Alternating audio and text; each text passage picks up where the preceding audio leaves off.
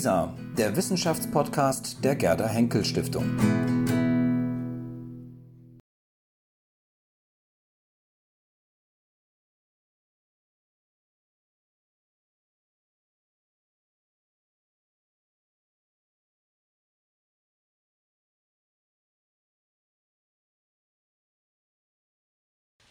Meine Damen und Herren, grüße Sie ganz herzlich zum Launching unserer Webseite. Ich freue mich, dass Sie den Weg hierher gefunden haben. Äh, wir waren ja bis vor zwei, drei Tagen nicht ganz sicher, ob wir wirklich uns hier zusammenfinden können. Jetzt können wir. Ich begrüße im Übrigen auch eine ganze Reihe von Freunden, bekannten Freunden Jean-Pauls im In- und Ausland, wie ich jetzt angenehmerweise sagen darf, in Berlin und in Resten Deutschlands, die uns zugeschaltet sind. Wir experimentieren. Ähm, unseren Damen und dem Herrn hinten im Technikraum ist der Schweiß in Strömen gelaufen vorhin, äh, dass es funktioniert. Ich hoffe, es funktioniert und ich hoffe, ähm, ihr hört mich alle nicht nur hier im Raum. Eigentlich war Norbert Miller angesagt zur Begrüßung. Norbert Miller ist, äh, fällt heute aus. Es ist aber kein dramatischer es hat keinen dramatischen Grund, keinen koronesken Grund, sondern wie er selber äh, gesagt hat, hängt an der Mechanik, nämlich an seiner eigenen. Und deswegen ist er, konnte er heute nicht kommen, weil er einfach nicht stehen und sitzen kann. Er hat mir aber eine Begrüßung geschickt und die möchte ich Ihnen jetzt äh, vorlesen. Liebe Gäste, liebe zugeschaltete Zuhörer, liebe Freunde und Leser Jean-Pauls und vor allem ihr, die ihr auf Eduard Behrendt Spuren, dessen monumentales Werk mit einer Erweiterung ins Epochale fortsetzt. Als Eduard Behrendt, der große Wiederentdecker des Erzählers, des Ästhetikers und des Briefschreibers Jean Paul nach dem Ende der Nazi-Herrschaft vor der dieser einzigartige Gelehrte und Herausgeber in die Schweiz hatte emigrieren müssen. 1946 seine Tätigkeit an der Jean-Paul-Ausgabe in der Deutschen Akademie der Wissenschaften im östlichen Teil von Berlin wieder aufnehmen konnte, waren 20 Jahre vergangen seit dem Erscheinen der ersten Bände seiner monumentalen historisch-kritischen Ausgabe der Werke und Briefe. Erst 1957 erhielt er durch Bernhard Zeller eine Einladung der Deutschen Schillergesellschaft nach Marbach am Neckar. Dort und in Berlin arbeitete er von da an bis zu seinem Tod 1973 am Briefwechsel Jean Pauls und an der Darstellung von Jean Pauls Persönlichkeit in Berichten der Zeitgenossen, ein Buch, das 1956 erstmals erschien.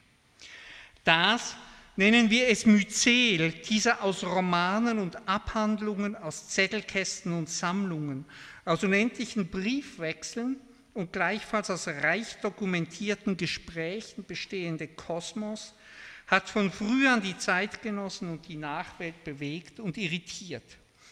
Der Widerspruch und die Kritik an dem so erfolgreichen Autor entzündete sich früh am Sprachüberschwang und an der Ausleuchtung verborgener Seelenzustände, die diesem so enthusiastischen und so unorthodoxen Werk fast notwendig anhafteten. Jean Paul, der wie Heinrich Heine mit Blick auf das junge Deutschland der wie Heinrich Heine mit Blick auf das junge Deutschland anmerkte, keinen Unterschied machen wollte zwischen Leben und Schreiben, nimmermehr die Politik trennen wollte von Wissenschaft, Kunst und Religion, und zu gleicher Zeit Künstler, Tribun und Apostel war, lässt schon als Epiker ganze Sonnensysteme um sich kreisen. Nirgends ist diese von ihm ausgehende magische Wirkung so in jeder Nuance fassbar wie im Briefwechsel mit seinen unmittelbaren Briefpartnern und den so angeregten Verzweigungen von Wort und Gedanke in diesem briefschreibenden Säkulum.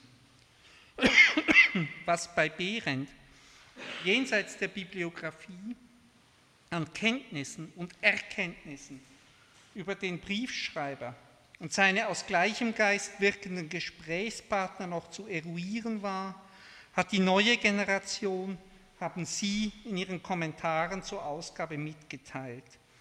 Das ebenso kunstvolle wie zufällige Gewebe des Denkens aber, wie es sich aus dem Moment um Jean-Paul herum entwickelte, wird erst jetzt, dank allen technischen Neuerungen, fast 100 Jahre später, sprechend gemacht, vielleicht auch zu neuen Sinnmustern geordnet, durch die jeder Zukunft offenen Deutungen der digitalen Philologie.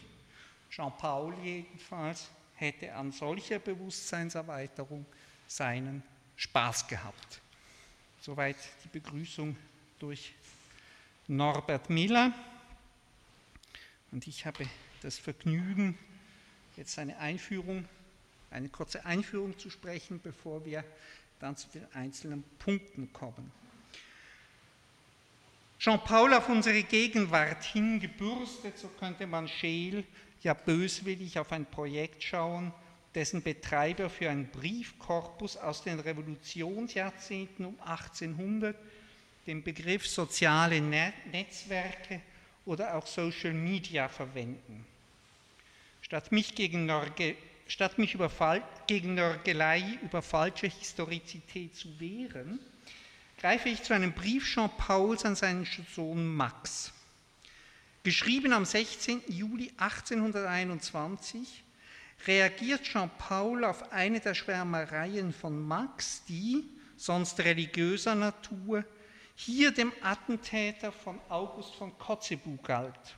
Karl Ludwig Sand, dessen Mord eine neue Zensurwelle und die Karlsbader Beschlüsse nach sich zog was Jean-Paul, der übrigens nach 1815 eine Ikone der deutschen Jugend geworden war, wie Sand später, man merkt es noch der Stelle aus Heines romantischer Schule an, die Norbert Miller zitierte, schon 1801 im Aufsatz über Charlotte Corday umtrieb, wann ist ein Tyrannenmord gerechtfertigt, findet in seinem Brief gegenüber dem Sohn eine Antwort mit scharfen Kanten deren ungewöhnlich angestrengten Sprachspielen man bemerkt, anmerkt, wie ernst es ihm in der Sache ist. In deinem sehr schönen Brief an Tingen habe ich schon aus politischen Gründen das ganz falsche Urteil über Sand ausgestrichen, dessen ebenso unsittliche als unverständige Tat Deutschland eben auf die Sandbank wiedergebracht. Nach seinem Grundsatz dürfte jeder Katholik Luther, Voltaire und jeden großen protestantischen Minister ermorden. Sterben für eine Idee ist leichter als für eine Leben. Man morde und man sterbe nicht für Religion und Idee. Aber das ist nicht alles. Wenn Jean-Paul in einem der früheren Briefe an Max gegen die theologische Orthodoxie schimpft, so nicht nur gegen die theologische Orthodoxie. Man mag eine Idee leben, aber man denke, und insbesondere im politischen Raum nicht nur die eine. Das gehört zu den häufig umgewälzten Gedanken seiner Schriften zur Weltlage nach 1808. Im Brief liest sich das so. Zu einer Umänderung deines Studienplags sage ich geradezu Nein, weil zu einem Doktor der Theologie jetzt zur Zeit bei dem ungeheuren Umfang dieser meinenden Wissenschaft und Geld und noch mehres fehlt. Was deine Seele als theologische Nahrung bedarf, kann sie auch auf der philologischen Laufbahn seitwärts ohne gelehrtes Erlernen sich verschaffen. Aber die rechte und wahre Gottlehre findest du nicht in der Orthodoxie, sondern in der Sternkunde, Naturwissenschaft, Dichtkunst, in Plato, Leibniz, Herder, eigentlich in allen Wissenschaften auf einmal. Hegel ist der scharfsinnigste unter allen Philosophen, bleibt aber doch ein dialektischer Vampir des inneren Menschen. Erst die Vielstimmigkeit also bewahrt für Jean-Paul die wahre Gotteslehre und die wahre Lehre vom Menschen in sich. In Brief von Max vom Juli 1821 interessiert noch etwas anderes. nämlich die Zensur des Vaters. Er habe das Urteil über Sand ausgestrichen. Dem Fortgang des Briefes können wir entnehmen, dass Max den Brief zusammen mit einem eigenen Schreiben an Jean-Paul geschickt hat, der ihn weiterleitete, aber mit der Streichung. Max war empört. Er entwarf einen Brief an seinen Freund Hans von Thüngen, ob und wie er ihn weggeschickt hat, wissen wir nicht, und fragte daran nach, wie verstümmelt er ihn erhalten habe. Es folgt gleichsam weitergeleitet die Stelle aus dem Brief Jean-Pauls und dann der Kommentar. Mit solchem Briefwirrwarr muss ich dich plagen, um einmal eine Zurechtweisung oder ein belehrendes Wort zu bekommen. Die Handschrift von Marx Brief ist nicht erhalten, sodass wir nicht wissen, ob Jean-Paul sein Urteil über Sand unleserlich gemacht hat oder nur durchgestrichen oder auch kommentiert. Gehen wir einmal davon aus, dass er die Stelle durchgestrichen und kommentiert hat, dann haben wir es weniger mit einem Akt der Zensur zu tun, als vielmehr mit dem Einweben einer neuen, an diesem Ort dissonanten Stimme in den Brief von Max, der unversehens einen Mitschreiber bekommt. Und damit sind wir bei unserem Thema. Jean-Paul hat häufig Briefe zusammen mit seiner Frau Caroline geschrieben. Er hat umgekehrt Briefe an seine Frau oder an einen seiner Bayreuther Freunde Christian Otto oder Emanuel Osmund adressiert, die keineswegs nur an den Adressaten gerichtet, sondern fürs Herumreichen in Bayreuth gedacht waren. Heinrich Voss hat Briefe in einem sehr modernen Sinne weitergeleitet, nur dass ihm dabei kein Copy-and-Paste-Verfahren zur Verfügung stand, sondern allein Hand und Feder. Er hat seine Briefe an Jean-Paul auszugsweise, aber in den Auszügen ungekürzt und wörtlich für die Briefe an seinen Freund Bernhard Rudolf Abecken abgeschrieben oder soll man sagen, sie an ihn weitergeleitet. Briefe sind ein Mittel, Nachrichten von sich und seiner Familie zu geben, gewiss, aber sie sind auch ein Mittel, die Empfänger an sich zu binden und auch untereinander in Verbindung zu setzen. Sie sind in diesem Sinne netzwerkbildend. Briefe sind um 1800 nicht an sich privat, man steckt sie hinter den Spiegel, damit Besucher sie lesen können, oder versteckt sie perfekt, wie in der Geschichte von Edgar Allan Poe da, wo sie jeder eigentlich lesen könnte, im Kartenhalter über dem Kamin. Nicht einmal Liebesbriefe sind zwingend privat. Jean-Paul hat die Briefe seiner Verlobten Caroline von Feuchtersleben die für unseren Geschmack ziemlich intim sind, an Christian Otto, aber auch an seine Freundin Josephine von Südow weitergeleitet und zurückgehalten dann, um sie nach der Auflösung der Verlobung wiederum der Ex-Verlobten zurückzugeben. Das Elefantengedächtnis Internet gab es leider noch nicht, in diesem Fall leider. Die Grenzen waren fließend. Herzensergüsse wurden oft geschrieben, um sie drucken zu können. Autoren haben Privatheiten erfunden, damit sie Privatbriefe öffentlich machen konnten. Der Franzose Charles de Brosse ist mit seinen Italienbriefen ein markantes Beispiel. Und umgekehrt machte Johann Wilhelm Ludwig Gleim aus den emphatischen Freundschaftsbriefen des Theologen Johann Joachim Spalding 1771 unautorisiert ein Buch, wofür er heftig befehdet wurde, nicht nur von Spalding. Was privat war, was semi-öffentlich, war im 18. Jahrhundert nicht immer klar und auch oft eine jener beliebten Fiktionen, die auf ihre Durchschaubarkeit angelegt waren. Als Friedrich Heinrich Jacobi 1812 öffentlich für die Abtrennung der privaten Korrespondenz von den öffentlichen Briefen eintrat und damit für den Schutz der Privatsphäre, war das die Ankündigung einer Zeitenwende, nach der man den privaten Raum abgrenzen und die Briefe als intime Kommunikation darin glaubte, schützen zu müssen. Die Einsicht, dass Briefe nichts anderes als dünnere Bücher für die Welt, das Zitat stammt von Jean Paul, sind, mit anderen Worten selten nur für den einen Adressaten bestimmt, ist aber nicht alles, was zu dieser Edition den Anlass gegeben hat, und bei der Erarbeitung immer mehr hervortritt. Literaturhistorische Editionen haben früher die Briefe der Genies als Teil des Oeuvres veröffentlicht, mit eigenständiger literarischer Qualität, wie im Fall Jean Paul, oder auch als Paratexte mit Informationswert, gerne für die Entstehungsgeschichte der sogenannten großen Werke. Das hatte Folgen bei der Textherstellung.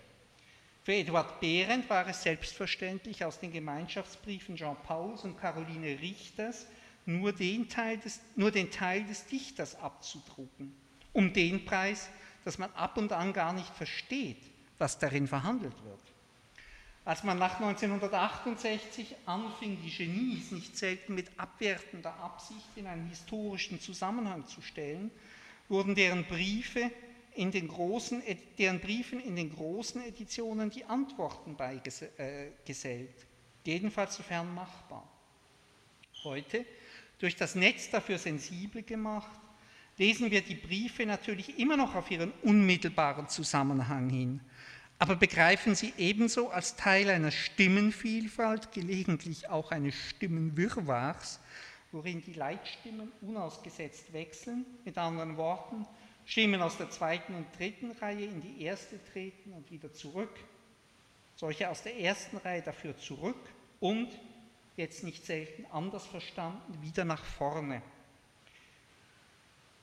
Es ist Unüberschaubarkeit, es ist Diversität wie im Netz, was uns fasziniert, auch wenn wir diesem Netz nicht mehr in allen Fällen demokratisch zu nennen uns getrauen.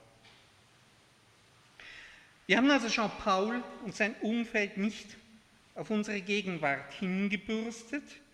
Wir haben in einer anderen Welt andere Fragen an das überlieferte Material gestellt. Wir haben es aufgrund einer neuen Technologie getan und wir arbeiten gleichzeitig mit dieser neuen Technologie zur Erschließung der Briefe. Dank der Deutschen Forschungsgemeinschaft konnten wir 2018 die Briefe Jean Pauls in Eduard Behrens epochemachender Ausgabe digital aufbereiten. Jetzt haben wir ein DFG-Projekt mit den Briefen aus Jean Pauls Umfeld, wo wir das Prinzip der Einheit von Absender und Schreiber eines Briefes auf der einen Seite und von Empfänger und Adressat auf der anderen Seite aufgelöst haben und die Mehrstimmigkeit des sozialen Netzwerks Brief um 1800 verfolgen. Ich usurpiere gerade das Wir.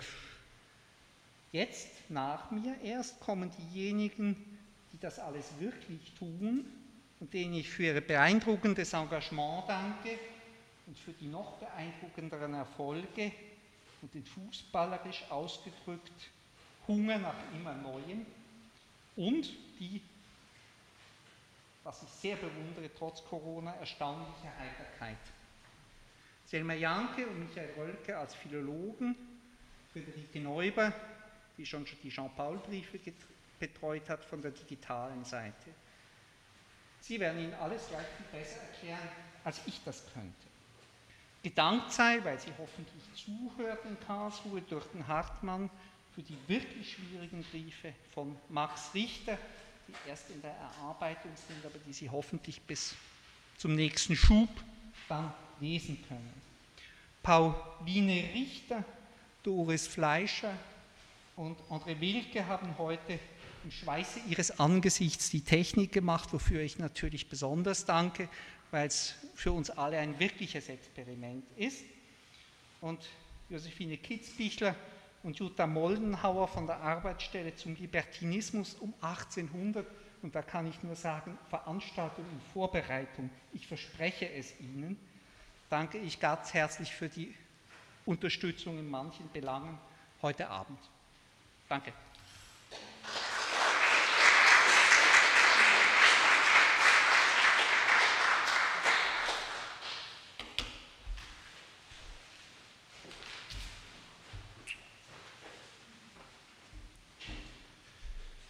Sehr geehrte Damen und Herren, auch ich begrüße Sie ganz herzlich zur Freischaltung der neu gestalteten Webseite www.jeanpaul-edition.de. Die stand heute nunmehr 521 neue Briefe aus dem Umfeld Jean Pauls der Öffentlichkeit präsentiert. Das Ziel unserer digitalen Edition, wir haben es eben gehört, ist ja unter anderem jene Personen zu Wort kommen zu lassen, die im Rahmen klassischer Briefeditionen immer in der zweiten Reihe stehen. Es geht uns darum, Briefwechsel und Briefverkehr um 1800 nicht nur in Bezug auf eine berühmte und da im Zentrum stehende Persönlichkeit zu verstehen, sondern auch das Feld der Kontextkorrespondenzen, in das jeder von Jean-Paul ausgehende und auf ihn gerichteter Briefwechsel eingebettet ist, vorzustellen. Was nun die zu einem Netz, das ich hier mal versucht habe äh, zu skizzieren, verflochtenen Briefe im Umfeld Jean Pauls betrifft, so haben wir das große Glück, auf umfangreiche Sammlungen zurückgreifen zu können, die sich trotz aller Wirren der Welt und Editionsgeschichten Geschichte erhalten haben. Unser Vorhaben basiert auf einer großen Anzahl überlieferter Briefe aus dem Kreis der engsten Familienmitglieder Jean Pauls, und darüber hinaus haben die temporären oder lebenslangen Freunde des Dichters rege Korrespondenzen untereinander und mit ihren eigenen Freunden geführt, in denen sich wiederum ihre Beziehung zu Jean-Paul spiegelt.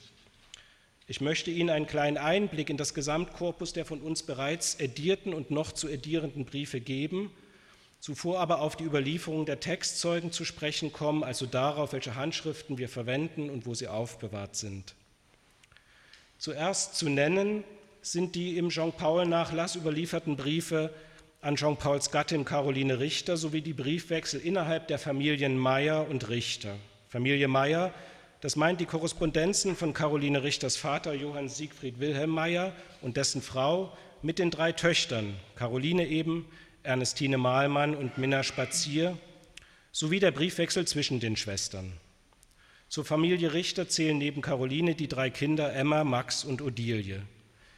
Diese Familienbriefe wurden vor dem Zweiten Weltkrieg aus dem Jean-Paul-Nachlass herausgelöst und in einer eigenen Sammlung Autographa zusammengelegt, die wiederum zusammen mit der Sammlung Van Hagen, in der vor allem Briefe aus dem Freundeskreis Jean-Pauls aufbewahrt sind, während des Krieges über Umwege nach Krakau gelangt sind, wo sie sich derzeit in der Bibliotheka Jagiellonska befinden. Uns stehen weiterhin die Briefe aus dem Nachlass von Jean Pauls engstem Freund Emanuel Osmund zur Verfügung, die zur ehemaligen Sammlung Apelt gehörten. Und eine gewisse Anzahl an Briefen lässt sich aus Auktionskatalogen oder aus Eduard Behrens Abschriften in Auszügen rekonstruieren. Des Weiteren finden sich natürlich viele Briefe aus dem Umfeld Jean Pauls in den unterschiedlichsten Archiven, Museen und Bibliotheken. Neben verstreuten Einzelbriefen und kleineren Konvoluten gibt es auch sehr umfangreiche Sammlungen. So sammelt zum Beispiel das Meininger Baumbachhaus Briefe von und an Johann Ernst Wagner, einem Freund Jean Pauls aus dessen Meininger Zeit. Im Weimarer Goethe- und Schiller-Archiv finden sich zum Beispiel die Briefe des Theologen Friedrich Heinrich Christian Schwarz an Henriette von Ende oder die Briefe von Henriette Schwendler an den Weimarer Kanzler Friedrich von Müller. Alle auch Korrespondenten von Jean Paul und diese Liste ließe sich lang fortsetzen. Und last but not least stehen für einige der in die Edition aufzunehmenden Briefe nur alte, oft kaum noch greifbare Drucke als Vorlage zur Verfügung, die den Gepflogenheiten des 19. und frühen 20. Jahrhunderts folgend oft gekürzt und ungenau publiziert wurden. All diese Briefe wurden seit Bestehen der Jean-Paul-Edition in Form von Kopien, Scans oder auf Rollfilm gesammelt in Datenbanken verzeichnet und zu einem beträchtlichen Teil schon roh transkribiert. Auf dieses Material greifen wir zurück. Und so waren die ersten Bestrebungen unseres Projekts aus dieser Fülle an Material das eigentlich zu edierende Brief, Briefkorpus auszuwählen. Die Auswahl bereitete, was die Familienbriefe äh, Jean Pauls betraf, kaum Probleme. Hier wurden alle bekannten überlieferten Briefe aufgenommen, die von einem direkten Familienmitglied der Familien Richter und Meyer stammen oder an diese gerichtet sind. Heute nun feiern wir eben die Freischaltung genau dieser Familienbriefe in unserer digitalen Edition. Über 500 Briefe sind bislang erschlossen, etwa 200 Familienbriefe werden in den kommenden Wochen hinzukommen, bevor die Edition der etwa 1000 Freundesbriefe in Angriff genommen wird. Zu den Eigentümlichkeiten der Edition der Familienbriefe gehört, dass Briefe, wir haben es eben gehört, die Jean-Paul gemeinsam mit einem anderen Familienmitglied verfasst hatte, nun vollständig publiziert werden. Ich gebe Ihnen ein Beispiel. Das ist ein Brief von Emma Richter, Jean-Paul und Odilie Richter an Richard Otto Spazier, den Neffen von Jean-Paul. Und Sie sehen an den Schriften, dass wie disparat dieser Brief ist und äh, Behrendt hat eben nur den Jean-Paul-Teil veröffentlicht. Eduard Behrendt hat eben fast immer nur Jean-Pauls Anteil und gelegentlich einige zusätzliche Zeilen von Caroline Richter aufgenommen, sodass sich ein verzerrtes Bild der Korrespondenzrealität ergab. Was erwartet sie nun auf äh, unserer Umfeldeditionsseite? Welche Schmankerl können Sie finden? Hinweisen möchte ich Sie zum Beispiel auf den Briefwechsel zwischen Caroline Richter und ihrer Tochter Odilie. Korrespondenzen innerhalb der Familie fanden ja nur bei Abwesenheit eines Familienmitglieds statt. In diesem Falle hielt sich Odilie in der berühmten orthopädischen Heilanstalt des Johann Georg Heine in Würzburg auf, wo ihre Skoliose behandelt wurde. Caroline Richters wie auch wenige überlieferte Gegenbriefe von Odilie vermitteln umfassend den Alltag, die Ängste und Sehnsüchte Odilies sowie die Behandlungsmethoden im Institut und stellen somit kaum zu unterschätzende sozial- und medizingeschichtliche Dokumente dar. Von diesen Briefen werden Sie später mehr hören. Des Weiteren wird erstmals der gesamte überlieferte Briefwechsel zwischen Caroline Richter und dem Sohn Max, das Bild von Caroline Richter ist nicht äh, 100% bezeugt, es wird vermutet, dass sie es ist. Max stimmt. Ähm, dieser Briefwechsel wird dokumentiert während Maxens Münchner und Heidelberger Studienzeit. Die Briefe von Max, stark, der stark unter den Ansprüchen seines Vaters und in Folge unter seinen eigenen Ansprüchen litt und der in den Briefen an die Mutter viel von seinen privaten Sorgen und Ängsten erzählt, sind absolut erschütternd, zeugen sie doch von Max zunehmender Depression und Flucht in religiöse Wahnvorstellungen. Auch die Korrespondenzen zwischen Johann Siegfried Wilhelm Meyer mit seinen Töchtern, Caroline, ich habe es erwähnt, Dazu noch die 1805 gestorbene Ernestine Mahlmann und Minna Spazier sind in vielerlei Hinsicht aufschlussreich. Inhaltlich bieten sie manch alltagsgeschichtliche Erkenntnisse. So ist viel über die Art und den Umfang des Schenkens die Rede. Es wird über zu erledigende Besorgungen geschrieben, über Hausarbeiten und über die geplanten und über geplante und allzu oft nicht stattfindende Reisen verhandelt. Aber auch infrastrukturell sind diese Korrespondenzen höchst interessant. Die Briefe zwischen dem Obertribunalrat Meyer in Berlin und dem Ehepaar Richter in Meiningen und Bayreuth gingen in der Regel über Leipzig, wo Minna und Ernestine lebten. Diese entnahmen den Sendungen die für sie beigelegten Briefe und fügten wiederum eigene hinzu. Verzögerungen dieses Rundbriefwechsels führten gelegentlich zu Missverständnissen. Die dichte Folge einiger Briefe, dann auch noch fehlende Datierungen und unsere Unkenntnis über den genauen Postweg führen zu einer Vorstellung eines sehr engmaschigen familiären Korrespondenznetzes, das gut auch die Enge der familiären Verbundenheit symbolisiert. Besonders die wenigen und nun erstmals veröffentlichten brieflichen Zeugnisse zu Minna Spazier werfen ein helleres Licht auf ihre äußerst bewegte Biografie. Erst verheiratet mit Karl Spazier, nach dessen Tod die Herausgabe der Zeitung für die elegante Welt übernehmend, dann mehr oder weniger aus dieser Position herausgedrängt, schlägt sie sich, alleinerziehende Mutter dreier Kinder, als Redakteurin, Erzieherin und Schriftstellerin durch, verlobt sich mit dem Verleger Friedrich Arnold Brockhaus, muss dann aber die Verlobung wegen ihrer in höchster Verwirrung, eine Art Geistesverwirrung, offenbarten amorösen Affären auf Anordnung ihres Vaters lösen. Später heiratet sie dann den eher unscheinbaren Dresdner Hoforgelbauer Johann Andreas Ute. Briefe von und an Minna Spazier und Briefe aus dem Altenburger Umkreis, in dem Brockhaus lebte, liefern neue Puzzleteile zu ihrer Biografie. Später werden auch noch briefliche Zeugnisse von Brockhaus in die Edition aufgenommen, die diese Beziehung von seiner Seite aus beleuchten. Bei der Auswahl der zu edierenden Briefe stellte sich immer die Frage, welche Korrespondenten und Korrespondenzen noch zu Jean Pauls Umfeld zu zählen sind. Je weiter entfernt Familienmitglieder oder Freunde zu ihm stehen, desto wahrscheinlicher ist, dass deren Briefwechsel mit dem Jean-Paulschen Kosmos wenig zu tun haben. So haben wir bei weitem nicht alle greifbaren Briefe der beiden Schwager Jean-Pauls, Karl Spazier und Siegfried August Mahlmann, in die Edition aufgenommen, da es sich dabei zum großen Teil um Verlagskorrespondenz im Zusammenhang mit der Herausgabe der Zeitung für die elegante Welt handelte. Wir beschränken uns daher auf jene Briefe, die bis zu Karl Spaziers Tod geschrieben wurden, beziehungsweise auf Briefe an Personen, die auch mit Jean Paul in Kontakt standen. Die Gefahr, das Netzwerk der Umfeldbriefe zu weit auszudehnen, besteht vor allem bei der Auswahl der Freundesbriefe. Das vielleicht eingängigste Beispiel ist der Briefwechsel von Jean Pauls jugendlichem, exzentrischen Freund Paul-Émile Thiriot.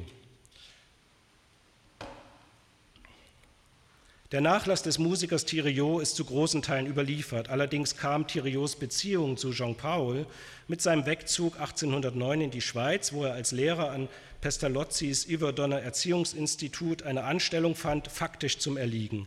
Abgesehen von einem fortdauernden, umfangreichen Briefwechsel mit Jean Pauls anderem Freund Emanuel Osmund der bis zu Thirios Tod 1831 anhielt und den wir natürlich komplett in die Edition aufnehmen, befinden sich im Thiriot-Nachlass sehr viele Briefe, die er nach 1810 an Lehrerkollegen oder Schweizer Gelehrte gerichtet oder von ihnen erhalten hat, die für unser Projekt aber völlig irrelevant sind, weil sie einem ganz anderen Lebenszusammenhang angehören.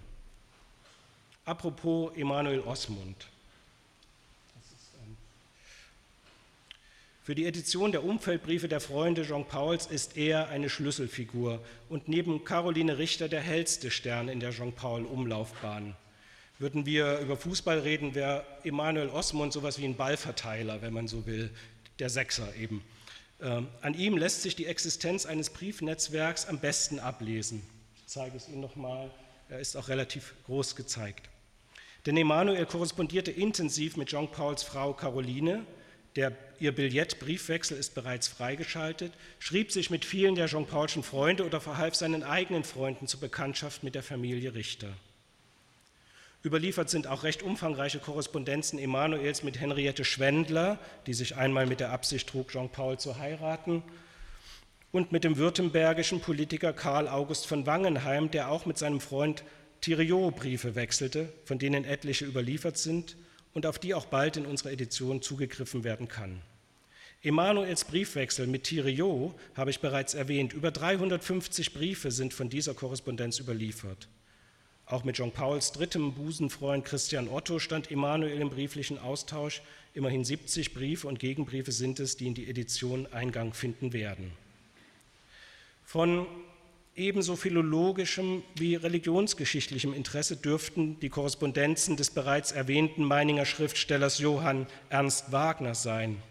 Wagner, so sieht er aus, Wagner schrieb sich nicht nur mit dem etwas überdrehten Gothauer Herzog Emil August, dem Jean Paul sein 1805 erschienenes Freiheitsbüchlein gewidmet hat, zu seinen Korrespondenten zählte auch der fränkische Ritter Christian Truchsess von Wetzhausen, der auf seiner Bettenburg bei Hofheim einen literarischen Zirkel betrieb, die sogenannte Bettenburger Tafelrunde, zu der wiederum neben Wagner auch Friedrich Rückert, Friedrich de la Motte Fouquet und Jean Pauls Heidelberger Freund Heinrich Voss gehörten. Auch von letzterem werden wir Briefe digital edieren. Allerdings war Voss ein Vielschreiber. Calliope, die Handschriftennachweisplattform im Internet weist allein über 250, teilweise bis zu 20 Seiten lange Briefe nach, die Voss selbst als Mordsbriefe bezeichnet hat. Wir werden daher nur jene Briefe, und das sind genug, des Jean-Paul-Anbeters Voss aufnehmen können, die von den Besuchen des Dichters in Heidelberg berichten und die einer Heiligsprechung Jean Pauls gleichkommen. Bislang konnte man diese Briefe nur in gekürzter Form in dem 1925 erschienenen Buch von Ludwig Bäte, Kranz um Jean Paul, nachlesen. Sie sehen, die Edition liefert und wird weiter den eindrucksvollen Beweis liefern, dass man Jean Pauls Briefwechsel nicht losgelöst von den Korrespondenzen seiner Familie und Freunde lesen kann. Die Biografien der in seinem Umkreis lebenden und schreibenden Personen, ihre Meinungen, Ideen, Alltagssorgen oder gelehrten äh, postalischen Abhandlungen liefern nicht nur neue Bausteine zu Jean Pauls Leben und Werk, sondern erhellen einen ganz bestimmten zeitlich und räumlich begrenzten epistolarischen Kosmos, der durch eine große und diverse Vielstimmigkeit geprägt ist und in dem äußerst spannende und überraschende Literatur, sozial- und alltagsgeschichtliche Details zu entdecken sind. Vielen Dank.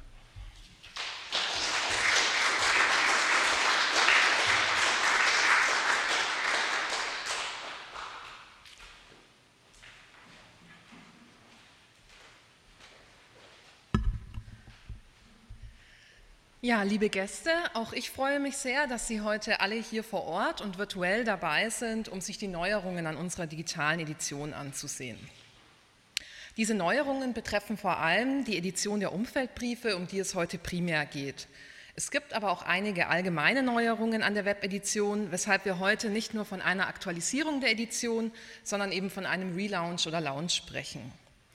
Ich werde Ihnen jetzt ganz grob und im Schnelldurchlauf etwas zu den digitalen Aspekten der Edition erzählen, die aber eben auch konzeptionelle editorische Entscheidungen reflektieren und in die Praxis überführen. Zunächst aber ein kurzer Blick zurück. Anfang Juni 2018 haben wir die Edition der Briefe von Jean-Paul veröffentlicht. Diese Drucke ähm, der Ausgabe Eduard Behrens wurden vom Deutschen Textarchiv digitalisiert und von uns jenseits der Buchstruktur als digitale Briefedition verfügbar gemacht. Ebenfalls digitalisiert und in die Edition integriert wurde das Gesamtregister der vierten Abteilung. Ja, jetzt haben wir Oktober 2020 und können rund eineinhalb Jahre nach dem ersten Launch der Seite eine neue Version präsentieren, die eben neben den Von-Briefen und den Registern auch ein erstes Teilkorpus der Umfeldbriefe enthält. Im Gegensatz zu den bis dahin integrierten Inhalten, die alle auf Retro-Digitalisierungen von Drucken basieren, handelt es sich bei der Edition der Umfeldbriefe um eine sogenannte Born Digital Edition, also um eine erstmals digital erstellte Edition. Ein kleiner Blick in den Arbeitsalltag der Editoren. Die Umfeldbriefe werden mit der Software Idearum erfasst, die seit 2012 an der BBAW von Telota entwickelt und mittlerweile in über 20 Editionsprojekten hier im Haus, aber auch in anderen Häusern eingesetzt wird. Idearum bietet eine nutzerfreundliche, fast Word-ähnliche Eingabeoberfläche zum Edieren, hier auf der Folie oben. Was dahinter liegt, ist XML. XML steht für Extensible Markup Language und ist zusammen mit dem Vokabular TEI, von dem vielleicht einige von Ihnen schon gehört haben, einer der gängigen Standards in digitalen Editionen, hier auf der Folie unten.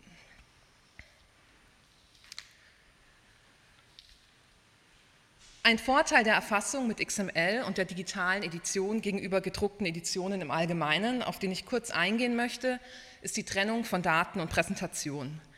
Das heißt, dass auf ein und derselben Datenbasis verschiedene Präsentationsformen entstehen können. Mit dem Relaunch der Webseite machen wir von diesem Vorteil nun auch vermehrt Gebrauch, zum Beispiel indem wir den Brieftext in zwei Fassungen anbieten, einer kritischen und kommentierten Fassung und in einer normalisierten Lesefassung. Hier auf der Folie sieht man oben die kritische Textfassung, in der editorische Korrekturen wie eine Verbesserung des Wortes als zu aus oder das Auftreten eines unleserlichen Zeichens eingeblendet sind. In der unteren Lesefassung ist der Text frei von derlei Eingriffen und Kommentierungen. Der Benutzer kann nun also frei zwischen einer kritischen und einer normalisierten Fassung wählen, die sich aber beide aus der gleichen Datenbasis ergeben. Im Druck, wo Erschließung und Präsentation auf einer Ebene gedacht sind, wäre dies so nicht möglich, da man sich eben immer für eine Textfassung entscheiden muss. Das Anbieten von zwei Textfassungen ermöglicht den Nutzern aber nicht nur ein vielseitigeres Arbeiten mit dem Editionstext, sondern macht die Edition nun auch auf mobilen Endgeräten besser lesbar. Wie wir aus Nutzerstatistiken wissen, besuchen mittlerweile rund 20 Prozent unserer Nutzerinnen die Webseite über ein Smartphone. Die Tendenz ist dabei so steigend, dass wir das nicht ignorieren dürfen. Die Briefe von Jean-Paul waren durch den Zeilenfall der aus dem Druck übernommen werden musste, bisher auf mobilen Endgeräten kaum oder durch viel Weißraum nur sehr schwer lesbar. Durch den Lesetext, der frei von Zeilen und Seitenfall ist und auf den Smartphone-Nutzer extra durch eine eingeblendete Mitteilung hingewiesen werden, sind diese Briefe nun auch auf mobilen Endgeräten lesbar. Bevor ich jetzt speziell auf die Umfeldbriefe eingehe, hier nochmal eine Übersicht, welche Daten im Rahmen der sämtlichen Briefe aggregiert, vernetzt und publiziert werden. Die blauen Pfeile stellen die Inhalte dar, die gelben die Vernetzung der Edition mit anderen Ressourcen, wie beispielsweise dem Webservice Chorus Search, was vor allem oder nur durch die Verwendung von Normdaten möglich ist. Besonders wichtig sind mir auf der Folie aber die zwei grünen Pfeile unten, die die Publikationsformen der Edition zeigen. Neben der Webseite, die Sie heute kennenlernen, stellen wir nämlich auch die Daten zur freien Verfügung und überspielen sie in Repositorien zur langfristigen Vorhaltung. Wie die Webseite, so stehen auch die Daten unter einer Creative Commons Lizenz und damit für die interessierte Community zur Nachnutzung zur Verfügung. So, nun speziell zur Edition der Umfeldbriefe in unseren Forschungsinteressen daran, aber auch zu den Herausforderungen, die diese Briefsorte mit sich bringt. Die Folie zeigt zwei Arten von Korrespondenznetzwerken. Links haben wir das Netzwerk einer klassischen Briefedition, in der es meist einen oder eine Protagonistin gibt, wie eben auch in den Von- und Anbriefen Jean-Pauls. Rechts das Netzwerk im Umfeld eines Protagonisten, sozusagen in dessen Orbit, wie es auch in den Umfeldbriefen vorliegt. Der Protagonist, Jean-Paul, bleibt dabei zwar stets eine zentrale Figur, allerdings liegt das editorische Auge auf der Kommunikation der Umfeldkorrespondenten. In unserer Edition wollten wir aber nicht nur primär personenzentriert an die Briefe herantreten, sondern die Briefe selbst als Netzwerk verstehen. Die Briefe passieren über den Postweg und die persönliche Weitergabe verschiedener Personen. Darüber hinaus sind sie untereinander durch gemeinsame Themen miteinander verschränkt und verlinkt. Unser Hauptinteresse und Anspruch bei der Edition war daher zum einen, die Kommunikationsstrukturen oder Kommunikationswege der Briefe sichtbar zu machen – und zum anderen die Briefe unabhängig von den Korrespondenten thematisch zu systematisieren äh, oder zu clustern. Um die multipolare Kommunikationsstruktur im Umfeld abzubilden, die oft über Sender und Empfänger hinausgeht, dass sie eben auch Mitleser mit einbezieht, haben wir beispielsweise das Konzept der Mitleserschaft eingeführt. Dabei differenzieren wir zwischen anzunehmender, also nicht belegbarer, aber vermuteter Mitleserschaft und nachweislicher Mitleserschaft. Wenn es also Belege, zum Beispiel in anderen Briefen gibt, dass eine dritte Person Einsicht in eine Korrespondenz hatte. Diese Angaben werden von den Editorinnen mit den übrigen Briefmetadaten in jedem Brief erfasst und sind, wie Sie auf der Folie unten rechts sehen, auch im Web sichtbar. Was die Clusterbildung von Briefen im Umfeld angeht, haben wir die Briefe jeweils mit einem von uns entwickelten doppelten Kategoriesystem versehen, nämlich nach Themen und Korrespondenzkreisen. In der Briefansicht sind die Themen und Kreise gut sichtbar am oberen Rand der Darstellung gepinnt. Sehen Sie hier oben diese kleinen ähm, farbigen Buttons. Und von dort aus gelangt man direkt zum Register, zum gleichen, zu Briefen des gleichen Themas oder des gleichen Kreises. Beide Kategoriesysteme bilden, wie gesagt, Register und entstehen parallel zur Erschließung der Edition. Sie können also weiter wachsen mit Voranschreiten der Edition. Derzeit gibt es 36 Korrespondenzkreise und 122 Themen. Dieses Tagging ist für die Arbeit an und mit der Edition interessant und spannend, weil wir die Erschließung bereits an eine Auswertung knüpfen, die Kreise und Themen miteinander verknüpft analysierbar macht. So kann man sich zum Beispiel im Registereintrag des Korrespondenzkreises Kernfamilie mit einem kombinierten Filter anzeigen lassen, wer besonders gerne über das Thema Odilies orthopädische Kur gesprochen hat. Aber zum Thema Kur erfahren Sie später in unserer Lesung mehr.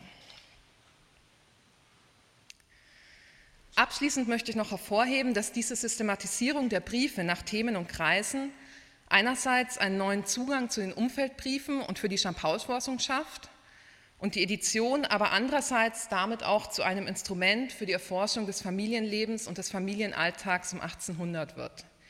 Themen wie Erziehung, Geschlechterrollen und Krankheiten sind nicht nur für die Jean-Paul-Forschung, sondern auch für die so Sozial- und Kulturwissenschaften oder auch für die Geschlechterforschung von Interesse.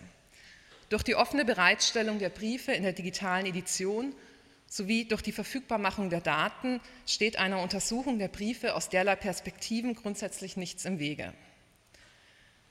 Und damit möchte ich jetzt an meine Kollegin Selma Janke übergeben, die sozusagen hands-on zeigen wird, wie die Briefe miteinander verschränkt sind.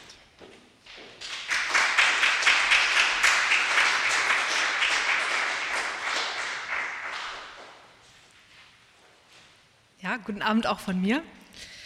Es ist jetzt an mir, mit Ihnen wirklich konkret in unsere Edition, äh, die, äh, digitale Edition einmal einzutauchen und an einem Beispiel unser Vorgehen bei der Briefkommentierung vorzuführen. Vorweg, Michael Röcke hat ja schon äh, gesagt, wie groß und vielfältig unser Korpus ist. Und Herr Bernau hat ganz am Anfang unser Team vorgestellt, das eher klein, wenn auch heiter, doch äh, klein ist, auch wenn noch Studentinnen uns super toll helfen. Ähm, und unsere Projektlaufzeit ist beschränkt. Also ähm, so einen super tollen Kommentar, wie ihn die vierte Abteilung liefert, die Briefe an Jean-Paul, wo jeder Textband einen eigenen Kommentarband hat, in dem man sich verlieren kann und wirklich äh, schmökern und viel lernen.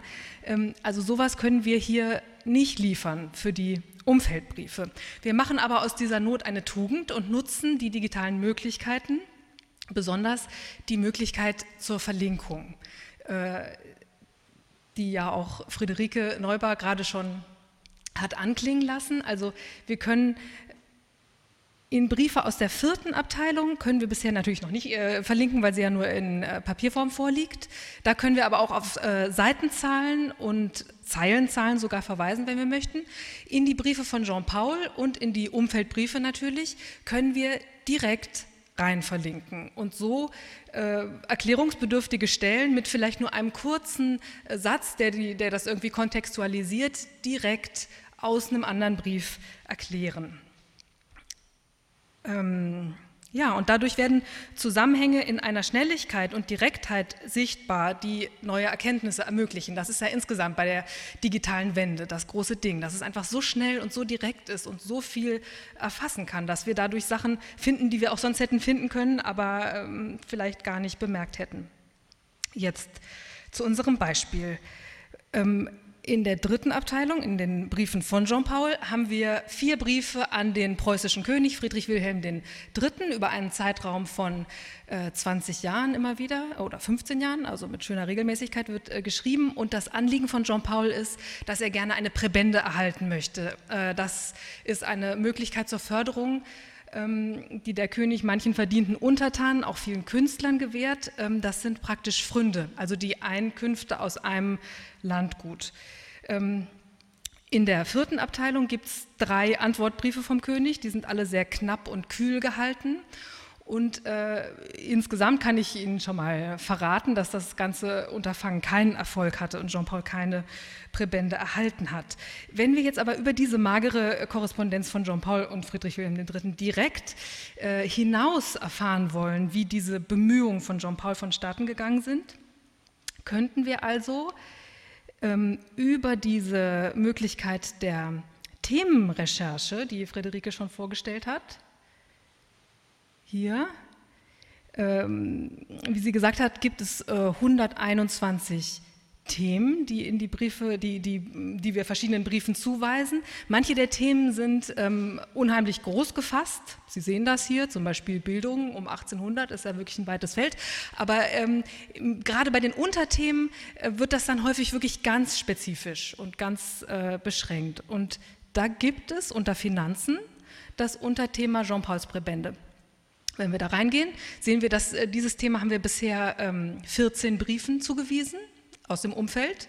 Das werden sicherlich noch mehr, wir sind ja noch nicht fertig.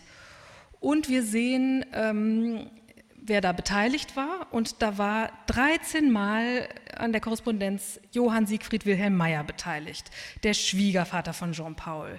Der war hier in Berlin am Kammergericht äh, Obertribunalrat, also hochrangiger preußischer Beamter und hatte hier seine Kontakte und war deswegen eine sehr gute Person, die da vermitteln konnte. Und die Vermittlung läuft meist über Caroline an den Vater, der dann hier in Berlin was versucht zu drehen. Da gehen wir mal in einen Brief rein, hier Dezember ähm, 1804. Naja, wie das bei Briefen immer so ist, äh, es geht natürlich nie direkt um das, äh, was man da jetzt sucht, sondern man muss sich erstmal ein bisschen einarbeiten. Also ähm, sie wartet auf eine Antwort auf ihren letzten Brief. Da beim letzten Brief ist so eine kleine Sprechblase dran, das heißt immer Stellenkommentar von uns. Vermutlich der Brief vom 2. Dezember ist blau, also ein Link, da könnten wir jetzt direkt reingehen. Machen wir aber nicht, wir lesen weiter. Ähm, hm, ich kann Ihre Antwort nicht abwarten, um Ihnen dies kleine Zeichen meiner Liebe zu übergeben, das Sie doch gütig aufnehmen möchten. Also es ist ja kurz vor Weihnachten, sie hat ihm offensichtlich ein Weihnachtsgeschenk geschickt. Möchten wir jetzt gerne wissen, was das ist? Das sehen wir hier bei der Beilage, ne? eine Weste. Bei Beilagen nehmen wir hier wirklich nicht nur äh, Briefe und Manuskripte auf, sondern wenn wir aus äh, den Manuskripten selbst wissen, was da mitgeschickt ist, nehmen wir auch Schmalzbutter auf und ähm, also ähm, ja, viele Bücher und was da alles äh, mitgeschickt wurde. Hier in diesem Fall eine Weste. Und ähm, das ist in dem Fall auch aufgenommen oben bei der Handschriftenbeschreibung, ne, wo wir das Format und die Seitenzahl vermerken. Da nehmen wir auch auf, wenn auf dem Manuskript, ähm, auf dem Briefumschlag sozusagen eine Adresse steht oder in dem Fall ist da angegeben, dass Beilage hierbei eine Wolle in grauer Leinwand, worin eine Weste. So, also der Vater äh, bekommt eine Weste zu Weihnachten. Das ist ja sehr interessant. Das nutzen wir für einen kleinen Exkurs. Eine andere Zugangsmöglichkeit, die Zugangsmöglichkeit im digitalen Medium die ja wirklich viel äh, Erkenntnis immer verspricht, kann man natürlich auch bei uns machen, die einfache Volltextsuche. Wenn wir jetzt hier Weste eingeben, zack, 36 Treffer. 36 Mal, da sehen wir also hier zum Beispiel unten ähm, das allererste äh, Weihnachtsgeschenk, was Caroline dem Jean-Paul geschenkt hat. Weihnachten 1800 war eine Weste. Man sieht hier immer äh, den Treffer im, in so einem kleinen Kontextschnippel mit ähm, daneben dem Link äh, in den Brief. Äh, da schreibt er also, wir sehen nur ein bisschen da in dem Kontext, ich kann dir nicht sagen, wie mich deine dichterisch blühende Weste, da ich allein dieses Kleidermittelstück an mir Liebe bezaubert hat. Ja, wenn wir da runter scrollen, sehen wir, dass ganz oft äh, der Meier, der Vater Meier, bedacht worden ist. Oh, da oben fehlt noch ähm, ein E im Namen. Aber ähm, äh, im Laufe der Jahre hat der Vater Meier äh, sechsmal eine Weste bekommen, vielleicht sogar noch häufiger von, von seiner Tochter Caroline, äh, immer ganz schön bestickt. Und seine Antwort, zum Beispiel da oben, nee, ich weiß gar nicht, bei welchem Brief das jetzt war. Also äh, bei einer, bei einer schreibt er dann so nett zurück, sie hat mir viel Vergnügen gemacht, doch behalte ich mir vor, dir gegen künftigen Jahr die Zirkumferenz meines Bauches zu übersenden, um die Linie zu treffen, die deine Stickerei haben müssen, wenn sie ihren gehörigen Effekt machen sollen. Also in der Regel ist die Weste zu eng. Es liegt natürlich auch daran, dass sie sich sehr selten sehen. Nachdem die Caroline aus dem Haus ist, ähm, sehen sich die beiden nur noch zweimal. Ähm, und dann hier, wenn wir noch immer weiter Westen, Westen zu Weihnachten und so weiter, dann sehen wir auch, dass der schließlich auch Jean-Paul von seiner Tochter eine bestickte Weste bekommt. Ähm, das ist also offensichtlich so ein Vater-Tochter-Ding in der Familie Richtermeier. Was wir leider noch nicht können, was aber ein Traum von uns ist, wäre jetzt an dieser Stelle direkt auch in Jean-Pauls literarische Werke zu gelangen. Dafür brauchen wir im Moment noch die Bücher. Denn ähm, Jean-Paul verwendet tatsächlich dieses Motiv der töchterlichen Westenfertigung in seinem äh, Titan, da ist, die, ist, es die schöne blasse Liane, die für ihren Vater, den Minister Froulet, musivische Blumenstücke ähm, stickt. Der knöpfte sich nämlich gern ein kleines Seidenherbarium an den Leib. So heißt es in dem Text. Und das bietet dann dem Protagonisten Albano weitere Reflexionen über Kunst und Natur. So, aber wir sehen, das ist also sozusagen based on a true story. Die Westen an den Vater wurden bestickt. Ja, aber hier in unserem Brief, ähm, äh, wenn man da weiterliest, steht, dass es leider in diesem Fall keine Arbeit von eigener Hand ist, denn äh, die, ich musste der Notwendigkeit weichen, die es in meiner Lage unmöglich macht, dergleichen selbst zu arbeiten. Da ist wieder ein Kommentar dabei. Was ist ihre Lage? Sie ist ähm, Sie versorgte drei Kleinkinder von unter drei Jahren. Die Richterkinder sind 1802, 3 und 4 jeweils im November geboren. Kann man sich vorstellen, dass sie da an Weihnachten 1804 wenig Zeit hatte. Ähm, und da hat ihr aber dann Emanuel, über den wir gerade schon gehört haben, der so edle und strenge Emanuel, mein halbes Gewissen, der bei der Erziehung unserer Kinder ein lautes und kräftiges Wort mitsprechen darf, hat ihr das Zeug für eine Weste besorgt. Also hier Emanuel ist blau, also Personenregister, einer der engsten Freunde von Jean Paul. Das ist wirklich dessen Rolle in dieser Familie ist sehr interessant. Das kommt auch in den ähm, Umfeldbriefen gut raus. Jetzt kommen wir aber endlich, wenn wir runterscrollen, zu dem Teil, der uns in Bezug auf die Prävende interessiert. inliegenden, in der Westentasche gesteckten Brief meines Mannes an die Frau von Berg haben Sie wohl die Güte durch Ihren Bedienten besorgen zu lassen, der zugleich eine kleine Erinnerung an das versprochene Kanonikat, das ist die Präbende, und eine Bitte der Herr, äh, für Herr das Witwe enthält, die auch Sie um Ihre Anwerbung für Pränumeranten auf Ihres großen Mannes Schriften anfleht. Also in der Westentasche ist ein Brief Jean Pauls an die Frau von Berg, das ist eine Hofdame der äh, Königin Luise, hier. Äh, und, und, diese kleinen ähm, verschränkten Ringe bedeuten, dass wir jetzt also hier in diesen Brief reingehen können, wenn wir das wollen. Hier ist der Brief von Jean-Paul an Friederike von Berg. Ähm, und da steht drin im, äh, im, zweiten Absatz, der Zweck meines Schreibens ist eine doppelte Beilage, nämlich dann erstens die, diese Subskribentengeschichte von der äh, Caroline Herder und dann der zweite Brief. Äh, die zweite Beilage ist ein Brief an den Prinzen Georg und da geht es nämlich um das Kanonikat. Eine leise flehende Bitte. Also in der Westentasche liegt ein Brief, in dem nochmal ein Brief liegt äh, Prinz Georg ist der Bruder von Königin Luise. Also jetzt geht es wirklich ganz direkt in die Königsfamilie rein. Äh, aus der dritten Abteilung, der ist hier in der dritten Abteilung, können wir nicht in den Brief gehen bisher, aber wir können ähm, aus unserem Brief, aus der Beilage, ne, bei der Beilage ist das alles aufgelistet, da können wir also auf dem Link äh, direkt zu dem Brief an den äh, Prinz Georg gelangen. Hier kommt dann auch wieder äh, zunächst die, äh, die Subskribentengeschichte für Caroline Herder. Und dann äh, ganz unten, kaum schickt sich's nun, meine Bitte zu wagen, ich wohne jetzt im Lande des guten Königs, er ist ja nach Bayreuth gezogen, das gehört zu Preußen, er versprach mir ein Kanonikat, sollt er meiner vergessen haben, so glaub ich, dürften Sie sich nur meiner erinnern und er dächt an mich.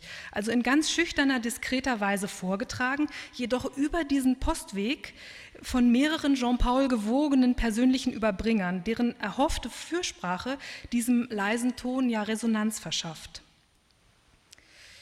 Ähm, so, das ist jetzt dann, dann, da kommt nur noch der Schluss von dem Brief.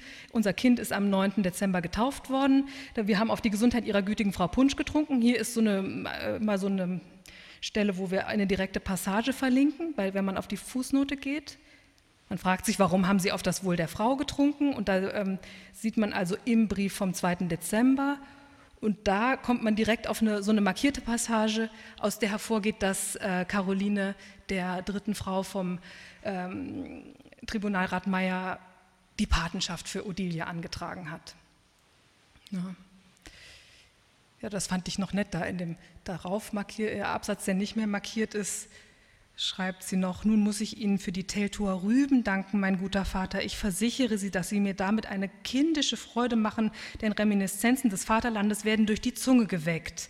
Also die Proustschen Madeleine der Berlinerin sind hier die Teltower Rübchen.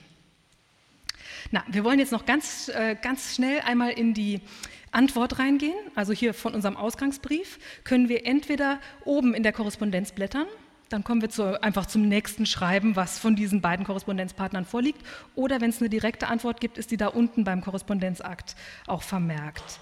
Und äh, da antwortet er ihr dann, die, äh, meine liebe Caroline, Dank für dein liebes Geschenk und so weiter. Die Weste ist sehr hübsch.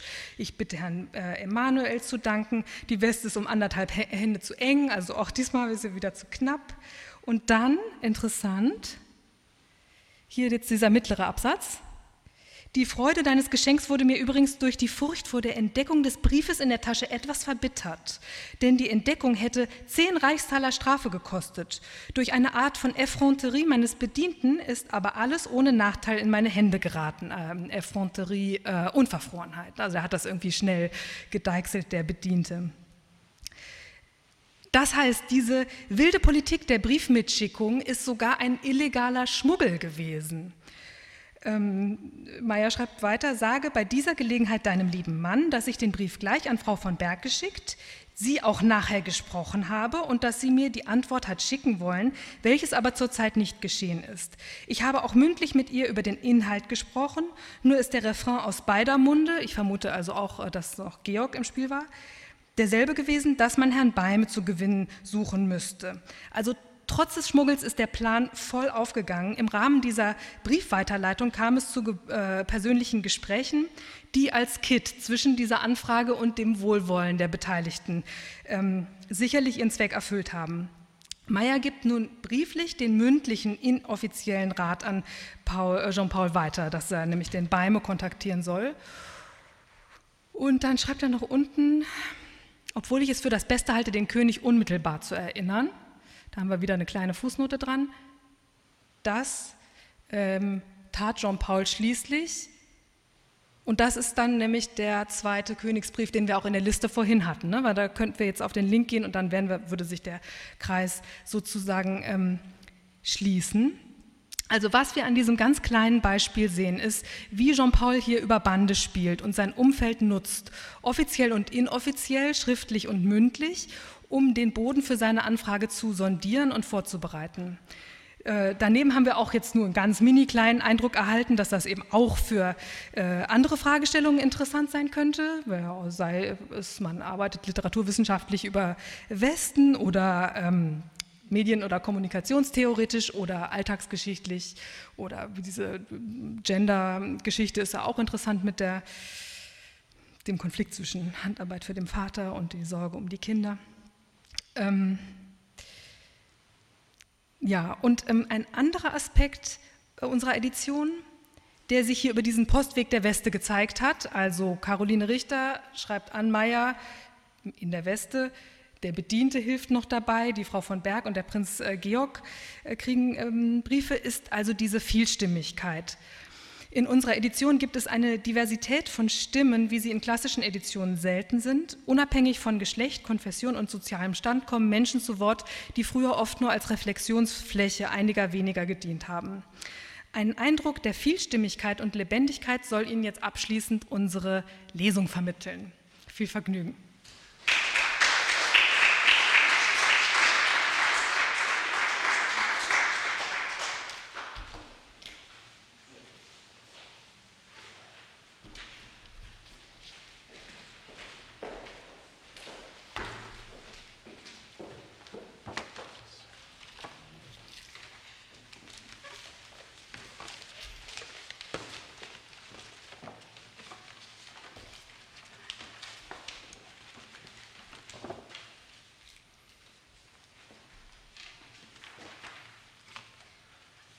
Jean-Paul an Friedrich Benedikt von Oertel, Hof, 9. Januar 1796.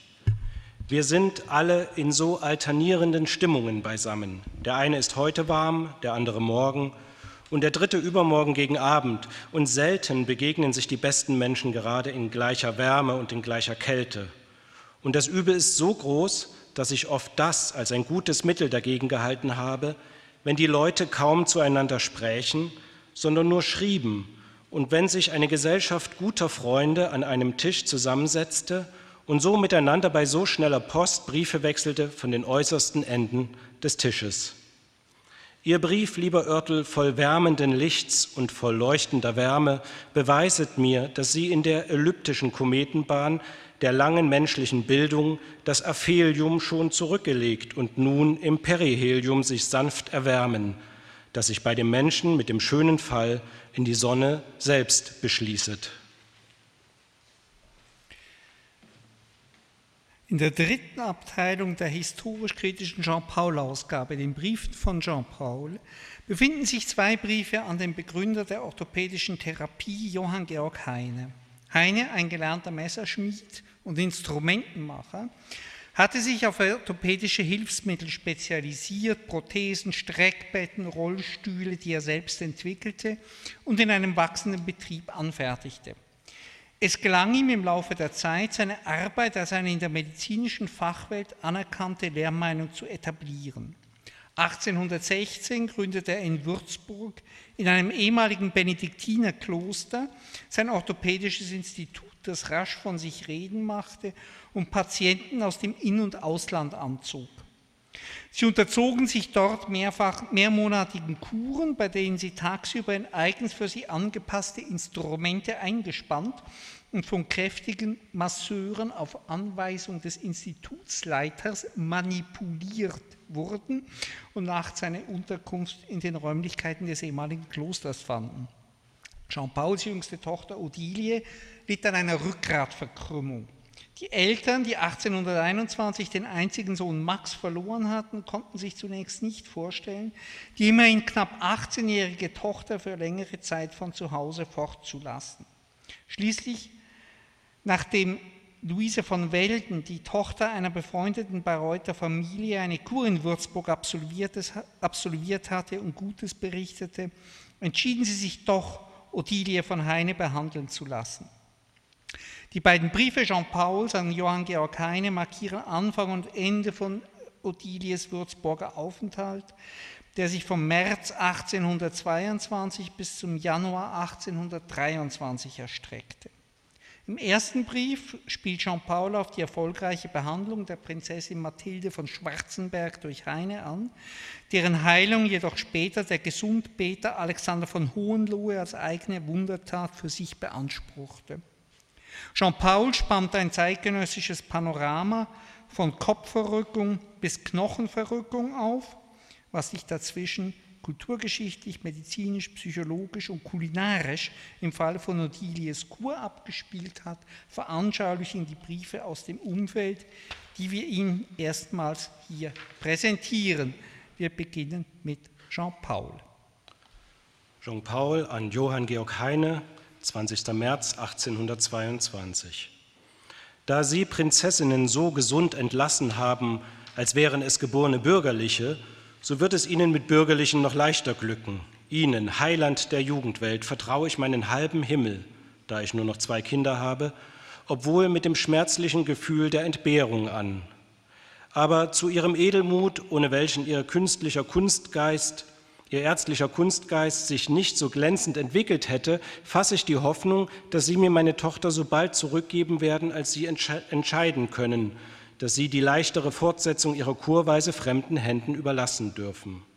Sie als Wundertäter gegen den vornehmen Wunderprediger, der durch Worte ohne Stahl und Eisen, das an der Stirne etwa ausgenommen, und durch Kopfverrückung, Knochenverrückung gerade beugen wollte und der versprach, wo sie hielten und dann ihre Saat zu seiner Ernte machte. Caroline Richter brachte Odilie und ihre Freundin Luise von Welden die sich zu einer Nachkur in das Orthopädische Institut begeben wollte, Ende 1822 nach Würzburg.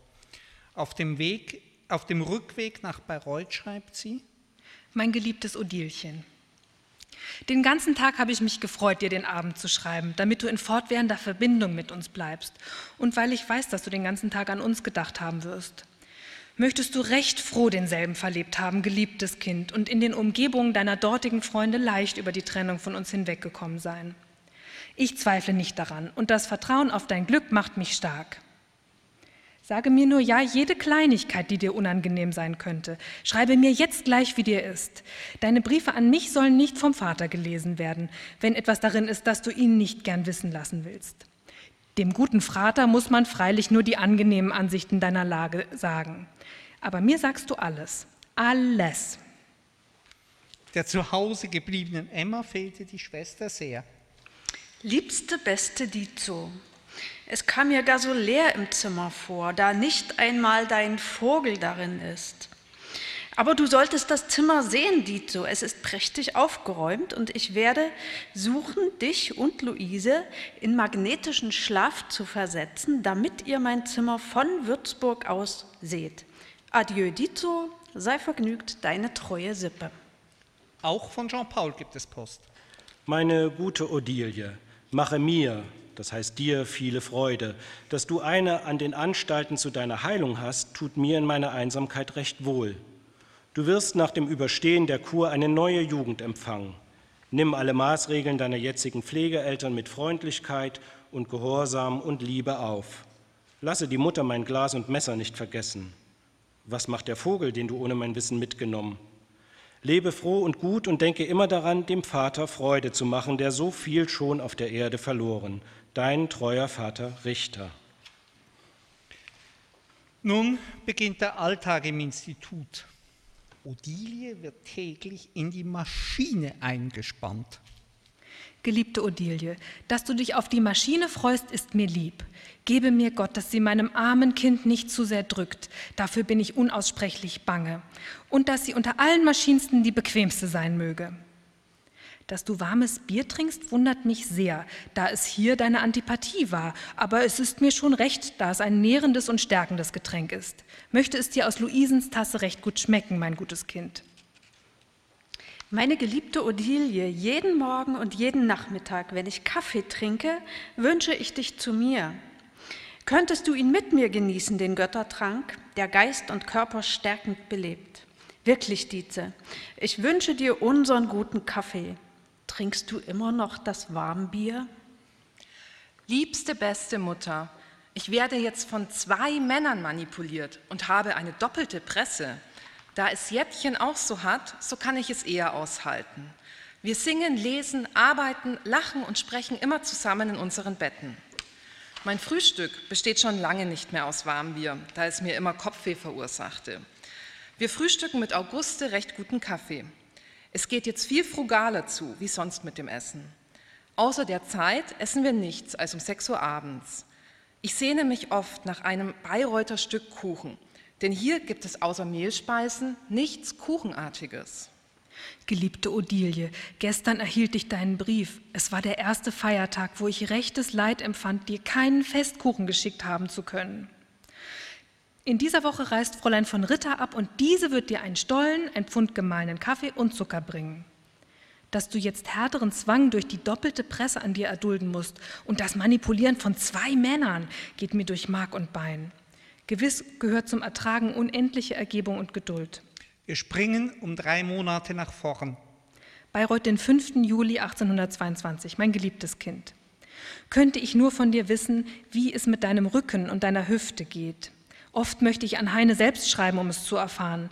Sei doch ja im nächsten Brief recht weitläufig. Jetzt, nach drei Monaten, kann eine Änderung merklich sein. So wie ich das nur vernehme, werde ich Hoffnung haben, dass du ganz gerade werden kannst. Wie ist dein Aussehen? Bist du stärker und röter geworden? Bist du gewachsen? Oh, sage es doch ganz unparteiisch, als wenn du von einer dritten Person sprächest. Issest du denn recht viel Obst? Hier gibt es einen nie gesehenen Überfluss an Kirschen. Wie viele und schöne mögen es erst dort in dem reichen Obstlande sein. Kaufe dir doch selbst, wozu du Appetit hast. Morgen werde ich allerlei einmachen, da Markttag ist. Geliebte Eltern, Meinem Rücken geht es recht gut und ich bin auch schon gewachsen und im Gesicht dicker geworden. Die Auguste sagt, ich sehe viel besser aus wie sonst und würde auch ganz gerade werden. Hier gibt es ungeheuer viel Obst und wir bekommen täglich welches. Mein Hunger ist immer sehr bedeutend und oft nicht zu stillen. Vorgestern wurde im Theater Maria Stuart gegeben. Ich wollte anfangs nicht hingehen, allein Auguste wollte es haben. Mich hat nachher das Geld recht gereut. Ich werde aber nun nicht mehr hingehen. Das Einzige, was mich recht betrübt, ist, dass ich gar nicht mehr weit gehen kann, ohne schrecklich müde zu werden. Vielleicht vergeht es durch die längere Maschinengewöhnung. Nach einem halben Jahr reist Caroline Richter nach Würzburg, um sich ein Bild zu machen, wann die Tochter nach Hause kommen darf. An John Paul, Würzburg, sonntags, den 5. Oktober. Ich finde gar nicht, dass sie in der Maschine ein gezwungeneres Ansehen hat als andere Mädchen. Eine Stunde nach meiner Ankunft hat Heine mir ihren Rücken gezeigt und untersucht. Ihre Hüfte ist fast ganz eingezogen, ihre rechte Schulter um vieles eingedrückt, aber die rechte Seite der Ribben nach dem Rückgrade zu ist nicht viel weniger dick zu der Hüfte herunterlaufend als sonst und die linke doch noch recht eingefallen, so dass ohne die beständige Hilfe der Maschinen sie ganz einsinken würde. Überhaupt kann man ohne eine im Ganzen dreijährige Fortsetzung der eingeschlagenen Mittel nicht ihre vollkommene Herstellung erwarten. Es muss zu Hause fest und unverrückt fortgesetzt werden. Die Manipulation ist nicht nachzuahmen. Mit großer Vorsicht und doch Gewalt suchen zwei Männer eine Viertelstunde lang, die verrückten Teile wieder in ihr Gleichgewicht zu bringen. Heine stand gestern dabei, dass alles methodisch geschehe. Gesund ist sie vollkommen und ihr Schlaf innig und erquickend. Jean-Paul ist für eine Beendigung der Behandlung. Er antwortet seiner Frau. Meine gute Caroline, über Odilias Rückkehr bin ich sehr im Klaren und Festen. Alles, was monatelang ohne den abwesenden Herrn Dr. Heine an ihr geschah, das kann hier durch deine und meine Hände auch geschehen. Und ich wüsste nicht, wie sie in den Maschinen, die er ihr mitgibt, sich wieder verbiegen sollte. Am besten wäre es freilich, du brächtest sie sogleich mit, anstatt Anfangs Dezembers. Aber im anderen Falle kann in den beiden restierenden Monaten noch das Nötigste erreicht werden. Und im schlimmsten Falle mag sie dort eine Nachkur später im Frühling gebrauchen. Meine Sehnsucht, meine Bedürfnisse verdienen, zumal bei der winterlichen Ungewissheit des Lebens, doch auch einige Rücksicht. Und es bliebe eine Folter für Odilias ganzes Dasein, wenn ich von ihr ungesehen stürbe. Die Fürstin Schwarzenberg hielt Heine auch für nur halb geheilt und siehe, eine starke Fantasie lässt sie auf einmal wandeln. Odilien frage um ihre Menstruation. Mein teurer Mensch, ich muss dir nun sagen, dass ich darauf hinarbeite, Odilien mitzubringen. Zwar ist Heine jetzt wieder in voller Tätigkeit, allein da alle Ärzte mich versichern, dass Odiliens Heilung bei dem freilich ununterbrochenen Fortgebrauch der Mittel auch zu Hause fortschreiten könnte, wenn sie im Frühjahr auf einige Monate wieder hierher geht, so will ich deinem Wunsch behülflich sein.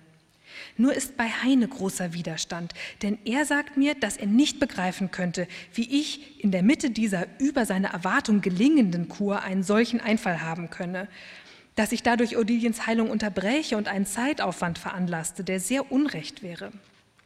Du musst selbst mit aller Höflichkeit, aber festem Willen an Heine schreiben, denn du hast keine Idee von der Unbeugsamkeit dieses Mannes alsdann die Rechnung von ihm fordern und wenn er sie einschickt, mir gleich eine Summe anweisen. Schließlich wird entschieden, Odilie noch eine Weile in Würzburg behandeln zu lassen. Es gibt jedoch Komplikationen. Geliebte Mutter, meine Backe ist schlimmer geworden, als ich dachte. Es ist eine ganz große Beule, die steinhart war und worüber ich immer Überschläge machen musste. Ich dürfte mich daher weder spannen noch manipulieren lassen. Das ist mir das Allerärgerlichste. Geliebtes, bestes Kind, deine Backe ängstigt mich entsetzlich. Der Institutsleiter selbst meldet sich im Dezember 1822 zu Wort. Gnädige Frau Legationsrätin, Ihre gute Fräulein Ottilia ist jetzt wieder recht wohl. Ich weiß nicht, woher Ihr Backengeschwulst und darauf erfolgter Abszess, welches nun alles wieder vollkommen geheilt ist, herkam. Es muss mit den früheren Ohrenschmerzen zusammengehangen haben und eine rheumatische Drüsenaffektion gewesen sein. Bei dieser Krankheit hat sie einige Wochen versäumen müssen, weil die Verhärtungen des, der Abszesse sich in einer Stelle befanden, nämlich am Ende des hinteren Kinnbackenbeins, wo sowohl der Halskranz als das sogenannte Sammetband sich bei der Applikation der Maschine am meisten anlegen. Die Ottilia wünscht sehr und ich noch mehr, dass sie jene Versäumnis durch einen nachverlängerten Aufenthalte da hier ersetzen könnte. Leben Sie wohl, gnädige Frau, euer hochwohlgeboren, gehorsamst, ergebenster Diener Georg Heine. Zum Glück gibt es am Institut nicht nur die Maschinen, sondern auch die Mitpatientinnen. Geliebter Vater, an meinem Geburtstag war ich recht vergnügt. Er fiel mit dem einer meiner Stubengenossen zusammen. Wir wurden sehr überrascht, als uns Nachmittag Herr Heine in ein Zimmer führte, wo auf einer großen Tafel eine Menge Blumen, zwei Torten von den Mädchen und ein Gugelhopf von dir, mein geliebtes Mütterchen, stand. Den Abend waren wir alle beisammen und haben uns mit allerlei Spielen ergötzt. Beste Dietze, gehst du recht oft spazieren und hast du etwas von den Weltheims, Schauspielerinnen? Gehört oder gesehen. Hoffentlich bist du nicht so geizig, dir das Vergnügen ins Theater zu gehen zu versagen. Meine gute Caroline, lasse Odilie, welche durch Neuheit und Jahrzeit Zerstreuung genug haben kann, nicht die teuren und unnützen des Theaters suchen. Und wieder Emma, ich denke mir schon meine Dietzo, wie sie im Bett liegt und studiert und wie sie mit ihren Walzern die ganze tanzlustige Mädchenschaft beglückt. Geliebte Odilie, hast du mit deiner Stubenbewohnerin oder vielleicht vier Mädchen zusammen, da je nur ein Vorhang die zwei Zimmer trennt, noch kein Klavier gemietet? Tue es doch, liebes Kind. Innigst geliebte Züpfe, unser schöner Flügel ist jetzt nun allein für dich auf der Welt. Kannst du noch immer keine Walzer spielen? Wie werden mich dann die tanzlustigen Leute entbehren? Manche Abende hüpfen wir hier alle mit unseren Wascheimern nach einem Walzer herum und sind recht vergnügt. Wenn du doch die Freude auch haben könntest, die wir immer bei unserem Aufsein haben. Ich freue mich täglich darauf. Es ist immer ein großer Feiertag für uns, wenn unsere Stube gefegt wird. Da dürfen wir wegen der Nässe uns am Tag nicht legen und spazieren im ganzen Haus herum. Beste liebste Odilie, es freut mich sehr, dass du für Auguste eine Garnierung nähst. Der Kragen ist Nebensache, aber wenn du ja daran kommst, so darfst du nur die Hauptblume und großen Blätter unterlegen, nicht alles. Nähe mir nicht zu viel. Dein Vorlesen freut mich. Miete dir ja ein Klavier. Liebste beste Mutter, es ist so heimlich und schön in unserem Zimmerchen. Dass wir ein Klavier gemietet, habe ich, glaube ich, dir schon geschrieben? Es, war, es ist zwar nicht sonderlich, doch dient es uns zur Freude und zum Nutzen. Das schöne Wetter hier hört gar nicht auf. Wir haben schon ein paar Mal abends im Garten gegessen. Einen Skandal gibt es gleich zu Beginn von Odilias Aufenthalt. Die Mitpatientin Charlotte von Hirschberg, die später als Gräfin von Gravenreuth ein illustres Leben führen wird, ist in Liebeshändel involviert.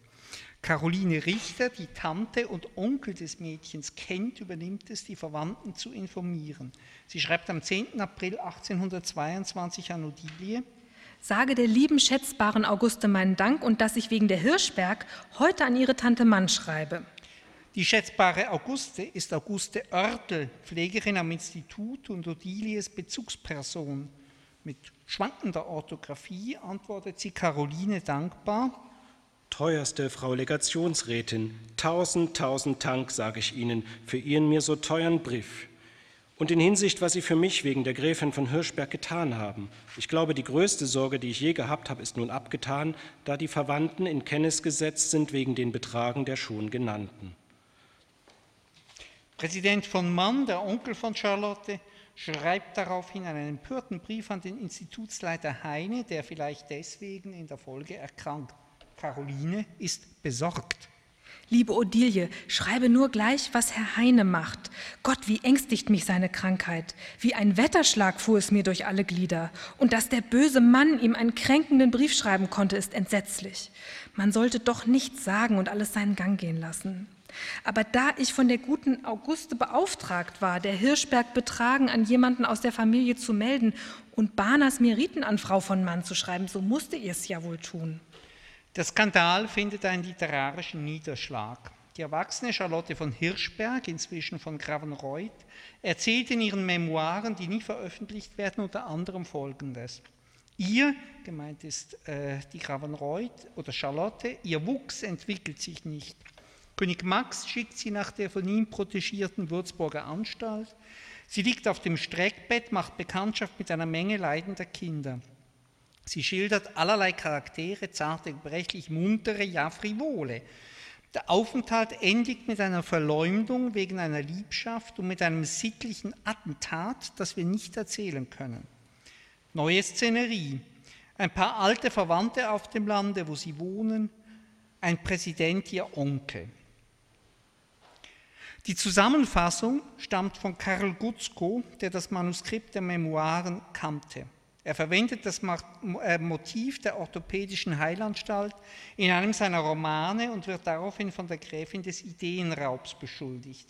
Er rechtfertigt sich, da habe schon lange vorher das Verlangen gehabt, zu schildern, wie wohl bei solchem jahrelangen Abscheiden des Kindergemüts von Spiel und Erholung vom Tummelplatz jugendlicher Lebenslust, wie sich namentlich ein Mädchen entwickeln würde, das jahrelang in Gebundenheit auf ein prokrustes Bett ausharren müsse. Er blickt in der Schilderung einer orthopädischen Heilanstalt eine Dichteraufgabe. Es ist eine Lieblingsidee von ihm gewesen, ein auf dem Streckbett liegendes Kindergemüt zu schildern. Die Memoiren der Grafen Reuth sind leider verschollen. Die Perspektive eines Mädchens, das in Gebundenheit auf dem Prokrustesbett ausharren muss, schildern uns aus erster Hand die Briefe von Ottilie. Den größten Teil der Kommunikation mit der abwesenden Tochter übernimmt die Mutter Jean-Paul, der obwohl zunächst versprochen, die Tochter während der Kur nicht besucht, ist jedoch in den Briefen zwischen Mutter und Tochter stets präsent. Geliebte Odilie, ich habe Fanny gebeten, Herrn Heine recht genau zu fragen, wie lang du noch dort bleiben musst. Jetzt kann er das schon wissen, aber ja keinen zu frühen Termin festzusetzen, denn ist einmal das ungeheure Opfer gebracht, so muss es auch vollendet werden. Heine muss nach der strengsten Gerechtigkeit selbst an den Vater schreiben, wenn du länger als den Oktober dort bleiben müsstest und im Falle du zurück sein dürftest, ganz die Art des Verhaltens vorschreiben, das du zu beachten hast. Du weißt, der Vater ist veränderlich. Heute wacht er einmal streng über dich, dass du nichts dem Körper Schädliches tun und arbeiten dürftest, ein andermal verlangt er Beschäftigungen von dir, die dir schädlich sein könnten. Zu wie vielen Spannungen unter uns könnte das Anlass geben? Bedenke das wohl als vernünftiges Wesen und beeile aus Charaktergüte nicht deine Zurückkunft, ehe du dazu reif bist. Liebe gute Mutter, sage mir doch, ob der Vater böse auf mich ist. Leider mache ich immer so viele Fehler in meine Briefe. Allein sie geschehen nur aus Schnelligkeit, denn ich muss mich immer so eilen, da ich nur kurze Zeit auf sein darf. Dann habe ich so viele Gedanken in mir, dass ich oft manches geschrieben glaube, was ich noch im Kopf habe. Ich kann jetzt gar nicht froh sein, wenn ich denke, dass eins von euch böse auf mich ist. Der Vater denkt gewiss nicht an mich, da er mir nicht schreibt. Ich kann es noch nicht verlangen, denn ich bin noch so klein. Über einen geplanten Besuch Jean-Pauls in Würzburg schreibt Caroline Richter an Odilie. Geliebte Odilie, ich muss dir heute des Vaters Ankunft wieder abschreiben, aber dafür die meinige dir auf die nächste Woche verheißen. Dienstag, wo ich es dir schreiben musste, trieb mich der Vater und am anderen Morgen war es ihm alles wieder leid. Er findet die Morgende und Abende jetzt schon zum Reisen zu kalt und Gott weiß, welch ein Heer an Bedenklichkeiten. Und diesmal schien sein Vorsatz so fest zu sein. Eine einzige Sache beruhigt mich, dass der Vater vielleicht manches getadelt hätte, was in dem Heinischen Institut eingerichtet und unumgänglich notwendig ist. Wenigstens sagen die Weldens einstimmig, es wäre besser, wenn ich zu dir ginge. Ich könnte dir mehr nutzen. Und so beruhige dich, liebes Kind. Ich kann nichts dafür und hätte bei Gott lieber den Vater und Emma bei dir gesehen. Eine gute Woche später antwortet Caroline der wegen der abgesagten Reise des Vaters enttäuschten Tochter. Geliebtes Kind, heute erhielten wir deinen Brief und du kannst denken, wie wehmütig er mich machte. Gewiss empfindet niemand so sehr wie ich das Schmerzliche deiner Täuschung. Und ich habe die ganze Woche um dich gelitten. Dass du in des Vaters Nichtkommen eine große Täuschung erfahren, ist wahr. Allein das schlimme Wetter muss dich trösten. Wenn er nun unmutig neben dir gesessen hätte, hättest du froh sein können und gewiss, du würdest es bereut haben, Veranlassung zu einer solchen Reise gewesen zu sein. Du weißt ja, wie viel er erwartet und wie wenig ihm genügt. Er ist jetzt gesund und heiter und hat manche gesellschaftliche Freude. Vorgestern war er im Freischütz und höchst zufrieden. Nach einigen weiteren Aufregungen und Freuden verlässt Odilie Ende Januar 1823 den Würzburger Zauberberg und kehrt begradigt nach Bayreuth zurück. Dort setzt sie die Therapie mit einem eigens angefertigten Streckbett und zwei orthopädischen Geräten fort. Die Umfeldbriefe haben uns einen Einblick in die besondere Konstellation von Orthopädie, Erziehung und Gesellschaft gegeben. Das letzte Wort überlassen wir jedoch Jean-Paul mit seinem zweiten Brief an Johann Georg Heine. Höchst geschätzter Herr Professor, nur Sie konnten mir einen Tag geben, wie der 31. Jänner war, und keinen Monat habe ich je so schön geendigt. Sie gaben mir meine gleichsam wiedergeborene Tochter mit einer zweiten Heilung zurück, die Sie nicht einmal versprochen, nämlich nicht bloß mit der ersten Ihres Knochengebäudes, sondern auch mit der Herstellung Ihrer völligen Jugendblüte. Ihre Kunst reicht weit über alle osteologische Chirurgie hinaus in das Gebiet des Arztes hinein. Sogar gesund gebaute aus höheren Ständen könnten in ihrem Institute ein Linz und ein Haslital gewinnen, wo die schöne Taille noch schöner und länger wird. So oft, ist sie, so oft sie mein Bildnis ansehen, dürfen sie zu sich sagen, ihn habe ich glücklicher gemacht und er wird mir immer danken. Wahrlich, immer vortrefflicher Mann.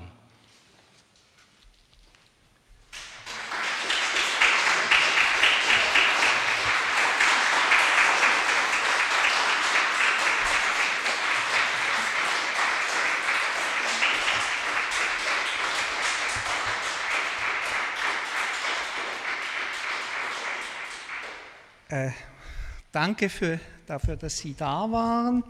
Sie werden wenn Sie Lust haben, sich weiter mit diesen Briefen zu beschäftigen und mit dieser Edition es tun können unter der Adresse www.jeanpaul in einem Wort edition.de, also www.jeanpaul-edition.de. Sie finden dort alle Briefe Jean Pauls. Sie finden äh, derzeit etwas über 500 Umfeldbriefe, das werden jetzt hoffentlich in regelmäßiger Folge äh, mehr werden. Und wenn wir einmal, und davon träumen wir in die Zukunft, wir wollen jetzt emphatische Zukunftsträume auch mal haben in diesen äh, schwierigen Momenten, dann werden wir auch die Briefe an Jean-Paul hinein vernetzen können und wir werden mit ca. 11.000 Briefen ein undichtes Geflecht von nicht nur Personen, sondern auch von Informationen erhalten, das äh, von Alltagsgeschichte bis zur ganz hohen Literaturgeschichte reicht und eben alles zusammen auch tun wird.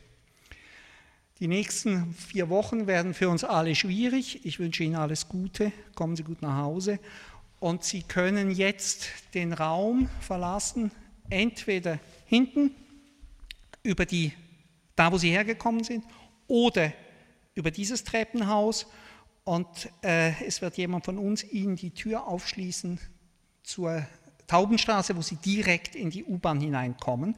Bitte drängeln Sie sich nicht vor dem Aufzug und nehmen Sie, wenn irgend möglich, die Treppe. Danke.